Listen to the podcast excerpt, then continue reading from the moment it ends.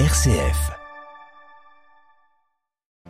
Un pacte mondial de la famille lancé aujourd'hui par le pape François dans un message publié ce matin présente cette initiative qui a pour euh, premier objectif de favoriser les synergies à l'intérieur de l'Église pour la promotion de la famille. Moscou atteint une nouvelle fois par des drones ukrainiens ce matin. La défense antiaérienne russe est encore prise en défaut, mais rien à craindre, assure le Kremlin. La commission d'enquête polonaise sur l'influence russe provoque une levée de bouclier aussi bien en Pologne de la part de l'opposition qu'à l'étranger. L'Union européenne et les États-Unis ont fait savoir leur mécontentement et leur préoccupation. Le cardinal Rai, le chef de l'église maronite à Paris, aujourd'hui, il doit rencontrer le président Macron pour parler d'abord et avant tout de l'élection présidentielle libanaise, mais aussi des réfugiés syriens présents au Liban. Radio Vatican, le journal, Xavier Sartre. Bonjour, la famille a donc besoin d'être soutenue car elle est l'espérance de la société. C'est ce qu'affirme François en lançant un pacte mondial de la famille. Il le présente dans un message paru ce matin et le premier objectif, Adélaïde Patrignani, c'est d'abord de favoriser les synergies à l'intérieur de l'Église. Oui, Xavier, des synergies entre d'un côté la pastorale familiale dans les églises locales et de l'autre les centres d'études et de recherche sur la famille dans les universités catholiques. Ce pacte devrait aussi faire émerger des propositions utiles aux politiques publiques à traduire concrètement auprès des familles. Car la formation sereine d'une famille, constate François, est difficile en l'absence de soutiens adéquats de la part de la société. Ce pacte propose donc d'y remédier. Il est l'initiative du dicaster pour les laïcs, la famille et la vie et de l'Académie pontificale des sciences sociales. Il s'inscrit dans le siège d'Amoris Laetitia, l'exhortation apostolique sur la famille publiée en 2016. Dans son message, le pape observe aussi que de nombreux jeunes déclinent le choix du mariage au profit de formes de relations affectives plus instables et informelles. Mais en même temps, la famille reste la source prioritaire de la vie sociale. La plupart des rêves de Dieu sur la communauté humaine se réalisent dans la famille, ajoute François.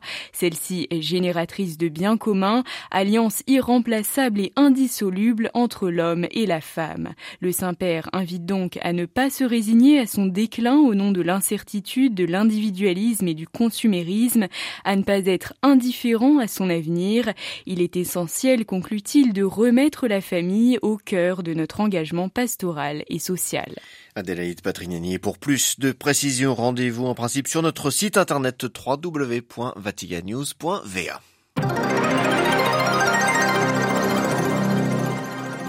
Le calme a du mal à revenir dans le nord Kosovo, tout particulièrement dans la commune de Zvečan. les soldats de la CAFOR ont installé une barrière métallique autour de la municipalité pour empêcher plusieurs centaines de manifestants serbes d'y pénétrer. Trois véhicules blindés sont disposés devant le bâtiment. Hier, des heurts entre la force de l'OTAN et des Serbes du Kosovo ont causé des blessures à plusieurs dizaines de personnes, dont une trentaine de soldats.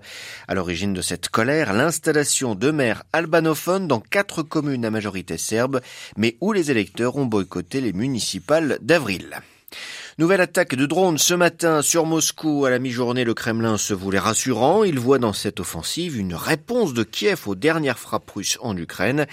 Et selon Dmitri Peskov, le porte-parole du Kremlin, il n'y a pas de menace pour les moscovites, Marine Oui, car le système de défense anti-aérien dans le ciel de Moscou a bien fonctionné, tient à souligner le Kremlin. Ce matin, il aurait permis en effet de neutraliser les huit drones qui volaient au-dessus de la capitale russe. Et par ailleurs, a précisé le Kremlin, Vladimir Poutine était informé en direct de la situation.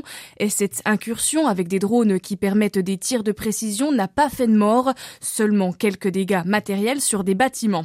Mais ces drones ne sont pas les premiers à arriver dans le ciel moscovite. Déjà début mai, deux drones avaient frappé le Kremlin, le cœur du pouvoir en plein centre de la capitale.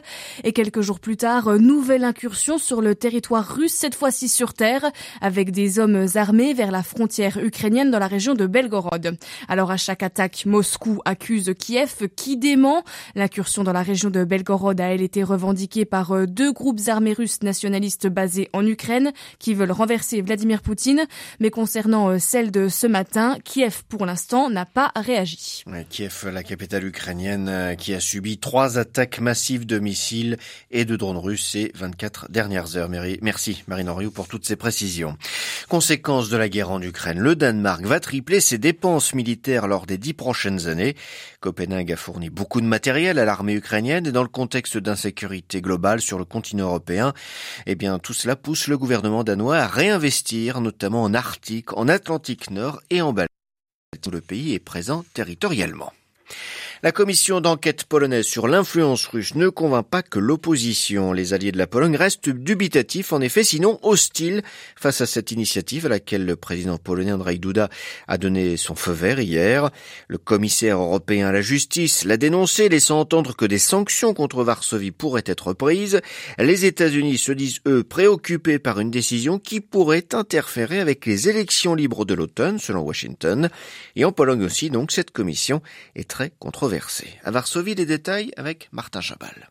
Elle pourrait décider si les responsables politiques du pays ont agi sous influence russe depuis les 20 dernières années. Et c'est ce terme d'influence russe qui fait peur à beaucoup d'observateurs. Il n'évoque rien de concret et la commission d'enquête pourrait en abuser. Parce qu'en plus de donner son avis sur qui a agi sous influence du Kremlin, elle pourrait aussi interdire d'occuper des postes à responsabilité, et ce, sans qu'un tribunal intervienne.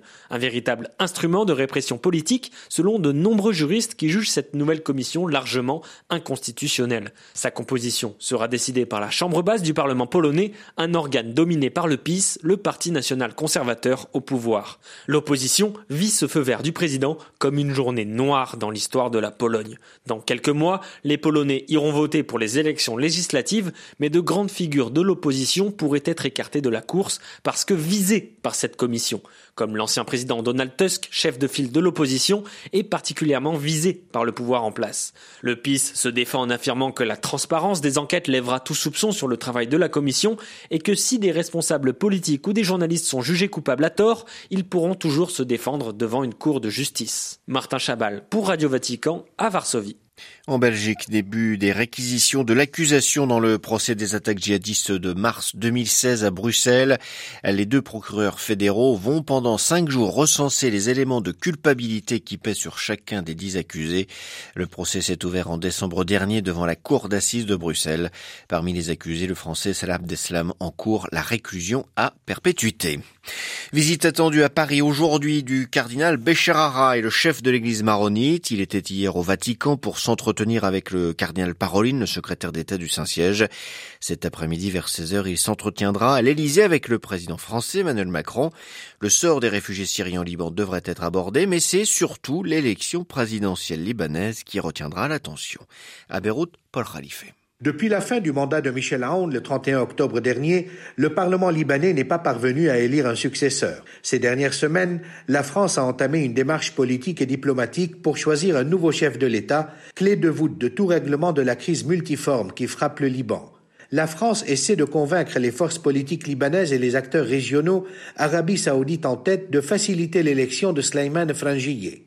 Ce leader maronite du nord du Liban, ami d'enfance du président syrien Bachar el-Assad, est soutenu par le Hezbollah. Cependant, les deux principaux partis chrétiens, qui disposent des plus grands blocs de cette communauté au Parlement, ne veulent pas entendre parler d'une telle candidature. Le courant patriotique libre, fondé par Michel Aoun et les forces libanaises de Samir Jaja, qui sont souvent à couteau tiré, tente de s'entendre sur un candidat pour barrer la route à Slayman Frangier. L'ex-ministre des Finances Jihad Azrour serait en bonne position pour représenter l'opposition chrétienne. Paul Khalife, Beyrouth, RFI pour Radio Vatican. Ousmane Sonko redonne de la voix, interpellé dimanche alors qu'il roulait vers Dakar avec ses partisans et ramené de force par la police dans la capitale sénégalaise. Il s'est dit séquestré par les forces de sécurité qui bloquent l'accès à son domicile. Il a appelé aussi les Sénégalais à se lever comme un seul homme dans un sursaut national parce que force doit rester au peuple, a-t-il déclaré ce matin. Hier d'ailleurs ont éclaté entre ses partisans de cet opposant candidat à la présidentielle de l'année prochaine et la police dans plusieurs quartiers de la capitale.